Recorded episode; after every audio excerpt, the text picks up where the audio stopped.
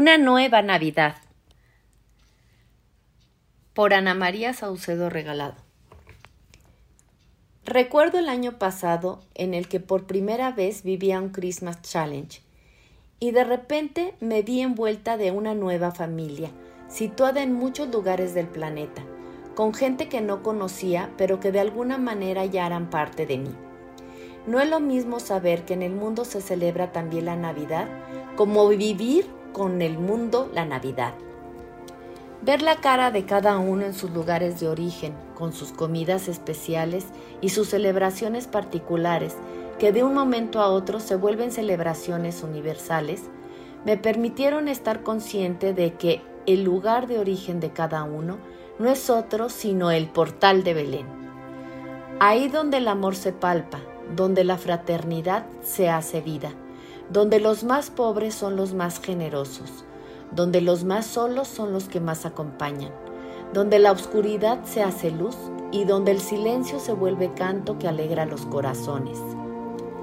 Hace unos meses, en Challenge Internacional, tuve la oportunidad de vivir junto con otros peregrinos los ejercicios espirituales de San Ignacio de Loyola. Y en una de las experiencias que tuvimos, nos situamos vívidamente en el nacimiento de Jesús.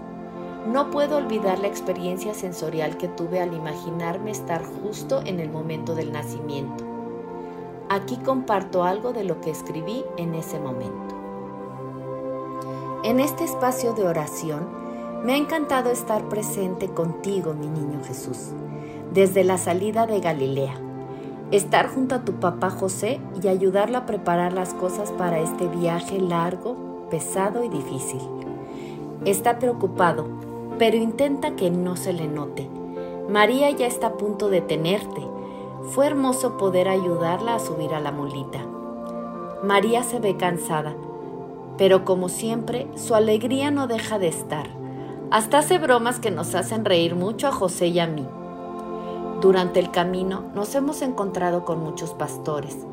Hace mucho frío y ellos nos han permitido estar junto a su fogata y aunque tienen poco, nos han compartido de su comida caliente. Muy tiernos todos, dicen a María. Acércate, niña, necesitas tener calorcito. Cuánta ternura despierta María. Hemos caminado por muchos días. María está que ya no puede con su barriga. Sabe que el niño ya quiere salir. Sin embargo, no dice nada. Solo mira a José con un amor desbordante y espera con mucha paciencia. Llegando a Belén, he ido a tocar de puerta en puerta para encontrar hospedaje. José ha hecho lo mismo. No ha habido nada. Pero ha aceptado que entremos a un corral para dormir. José es muy creativo y es muy activo, y brota tanto amor de él por María que le ha preparado una habitación digna de una reina. Bueno, lo más digno posible en el lugar en el que estamos. José sabe que María es una reina la más grande y hermosa de todas. Así que con la paja y algunos pedazos de madera que ha encontrado, ha preparado una cama para ella y una pequeña y linda cuna para el bebé que ha de llegar. Le ha puesto mucha paja para que no sienta frío y esté pachoncito el colchón improvisado. Yo le he puesto a la cama de María una manta que llevaba. Ella se da cuenta de todo lo que uno hace, hasta lo pequeño y muy agradecida me ha dicho, es la cama más cómoda y con la manta más calientita que ha tenido. Mm. Me saca una sonrisa y una lágrima. Es tan delicada María con cada uno de nosotros. Al lado de la cama de María hay un buey, un animal enorme. Estar cerca de él me da un poco de miedo. Bueno, mucho. No se le vaya a ocurrir alborotarse y levantarse del lugar. Bufan súper fuerte y su olor es penetrante. En fin, hasta el momento no hace nada. Hasta pudiera asegurar que se siente contento de que estemos ahí. Hemos dormido poco. José nos ha dicho que es importante que descansemos lo que podamos, pues mañana será un día pesado. Sin embargo, ya caída la noche, María ha comenzado a tener contracciones. Yo he salido como rayo en tormenta a tocar puertas, pidiendo ayuda de las mujeres, avisando que está a punto de nacer un bebé. En algunas casas me han dado trapos, cobijitas y hasta ropita de bebé que ya no usan. También una mujer me ha dado una bandeja grande con agua tibia. El recipiente es incómodo porque no es profundo y se me cae el agua, pero ahí voy, fijándome bien por dónde piso para no caerme y tirar el líquido tan preciado. Cuando llego al portal veo que José ya ha conseguido una partera. ¡Guau! Este hombre sí que es efectivo. Él está del lado derecho de María, le habla a María, toma su mano y le da seguridad y ánimos en cada pujido. Yo he colocado la vasija con agua y los trapos que conseguí al lado de la partera y he mojado algunos trapos para limpiar la frente de María y darle un poco de frescor. Estoy hincado, hincada del lado izquierdo de María, justo adelante del buey. Sus cuernos están casi rozándome las asentaderas. Siento un miedo, pero bueno, gracias a Dios el animal sigue tranquilo. Mira a María y guarda silencio. Ha dejado de bufar. Pareciera que sabe lo que está ocurriendo. Eso también me calma a mí. En eso la partera me ha llamado para que la ayude. Para que la ayude. No tengo ni idea de qué hacer, pero a ella no le importa. Me trata como si fuera su enfermera experta. Y bueno, con sus indicaciones tan firmes y tan claras, yo voy haciendo lo que me dice y hasta me voy sintiendo esa enfermera experta. La partera dice a María, puja, ahí viene, puja otra vez. María hace todo su esfuerzo. José suda como si estuviera él también pariendo. Eh, todos sudamos. Como enfermera experta me acabo de acordar que los niños salen con una tripa unida a la mamá. El famoso cordón umbilical. Necesitamos algo para cortarlo y atarlo cuando salga el bebé. Así que empiezo a hacer tiras con una sábana raída que, gracias a eso, se puede cortar más fácil. He hecho varias tiras. No sé cuántas se necesiten. En eso, ¡fum! Sale una cabecita y después todo un cuerpecito. Un llanto fuerte. Un niñito hermoso ha nacido. María trataba de ver a su hijito y sonreía. José no sabía si dejar la mano de María o ir a cargar a su bebé. En eso, la partera me pasa al niño. Lo cargo y de un ¡Uy, qué hermoso! pase a un ¡Ah, qué pegajoso! todo pasa muy rápido. En el mismo momento experimento la mayor ternura que hubiese sentido y el sentido del amor y la vida toma toda la razón de mi existencia. Tengo en mis manos a la vida plena. La partera dice que lo limpie y ella le llama a José y le dice, ¡Hey tú, papá! ¡Toma tu hijo! El pobre tampoco sabe qué hacer. No sabe cómo cargarlo y no por tonto, es que está tan emocionado que las lágrimas no le dejan ver bien. El niño se mueve mucho, se lo ha acomodado en sus brazos y ahora lo besa y llora, lo vuelve a ver y llora, lo vuelve a besar y llora. María con toda la paciencia y ternura y simpatía que la caracterizan le dice a José, ¿me lo dejas ver? Entonces todos nos reímos y lloramos. José le da al niño a María. Hay que ver cómo brota el amor en María. Qué delicadeza, qué caricias tan tiernas, qué mirada tan profunda, tan brillante, tan agradecida. María sabe a quién está cargando y glorifica a Dios por la gracia que ha hecho en ella. De repente, el momento encantador que estamos viviendo se rompe cuando la partera aplaude y grita, saca todos esos trapos, tiene que estar muy limpio todo. Hasta el buey se despertó de su encantamiento. Volvió a bufar y yo tomé todo rápidamente. José acomodó a la mulita que por mucho tiempo nadie le había hecho caso, pero que también estaba extasiada con el acontecimiento. Le puso agua y le dio un poco de paja para comer. La pobre también ha tenido días pesados.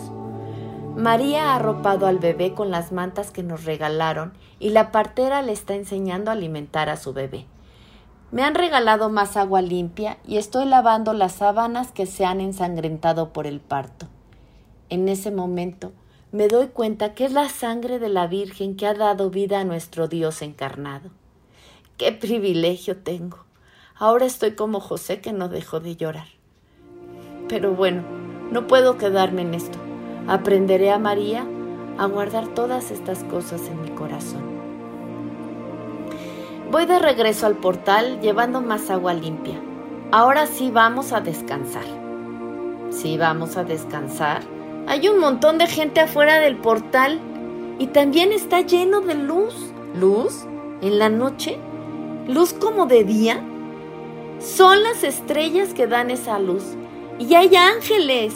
¿Ángeles? Ay, yo creo que estoy ya muy cansada. Pero no. Bueno, sí, sí estoy muy cansada, pero en realidad sí hay ángeles. Y cantan muy fuerte, lindo, pero fuerte. Y hay gente por todos lados. Con permiso, con permiso, me abro paso para llegar a María, José y el niño. En mi camino hacia ellos, la gente como puede me va colgando regalitos para el niño y para los esposos. Pan, queso, leche, ropa, mantas, lo que tienen me lo dan. No sé cómo agradecer tanto. Tampoco sé ya cómo guardar el equilibrio con el agua y con tantas cosas que me llevo. Ya llegué con la familia. María y José voltean, me miran y se ríen con una alegría que brota desde el corazón. Y también con una risa burlona, porque yo parezco árbol con tantas cosas colgando de mis brazos, de mi cabeza, de mis manos.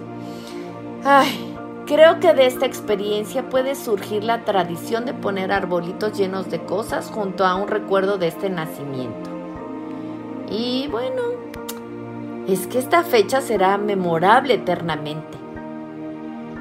Y en fin, mm, ya el tiempo dirá cómo lo recordarán, pero podría ser el nacimiento y el arbolito de Navidad. Es buena idea. María ya está muy cansada. Me ha dado al niño para acostarlo. Tengo a Dios en mis manos y Él me tiene en las suyas para siempre, siempre, siempre. Han sido muchas emociones, mucha actividad, mucha tensión, mucho gozo, mucha paz.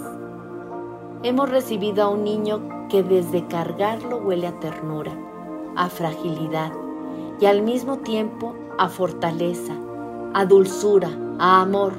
Su vida transmite vida en abundancia, en abundancia. Y ha nacido de esa niña hermosa, de esa niña pequeña y tan grande, tan frágil y tan fuerte, tan joven y tan madura, y además tan alegre y tan profunda. Se ha quedado dormida. La tapo con cuidado y le beso en la frente. Ya he acomodado al niño en las mantas que nos han regalado. que nos han regalado. José también se está quedando dormido, encima de su bastón. Parece gallina en palo. Si sigue así se va a caer. Mejor lo despierto cuidadosamente para que se recueste y descanse. José me dice que tiene que cuidarlos, que no se puede dormir. Le recuerdo que para eso me habían pedido que los acompañara, para cuidar a los tres.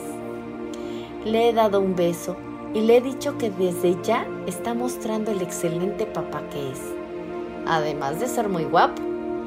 Me ha sonreído y se ha quedado dormido. Ahora estoy sentada en la orilla del portal. Afuera hace mucho frío, pero el calor de la nueva familia opaca cualquier frío. De pronto me he acordado de que la mulita la habíamos sacado por tanta gente que había aquí. Así que me he dispuesto a meterla al portal. Veo que hay suficiente comida para varios días. Agradezco profundamente la generosidad de la gente.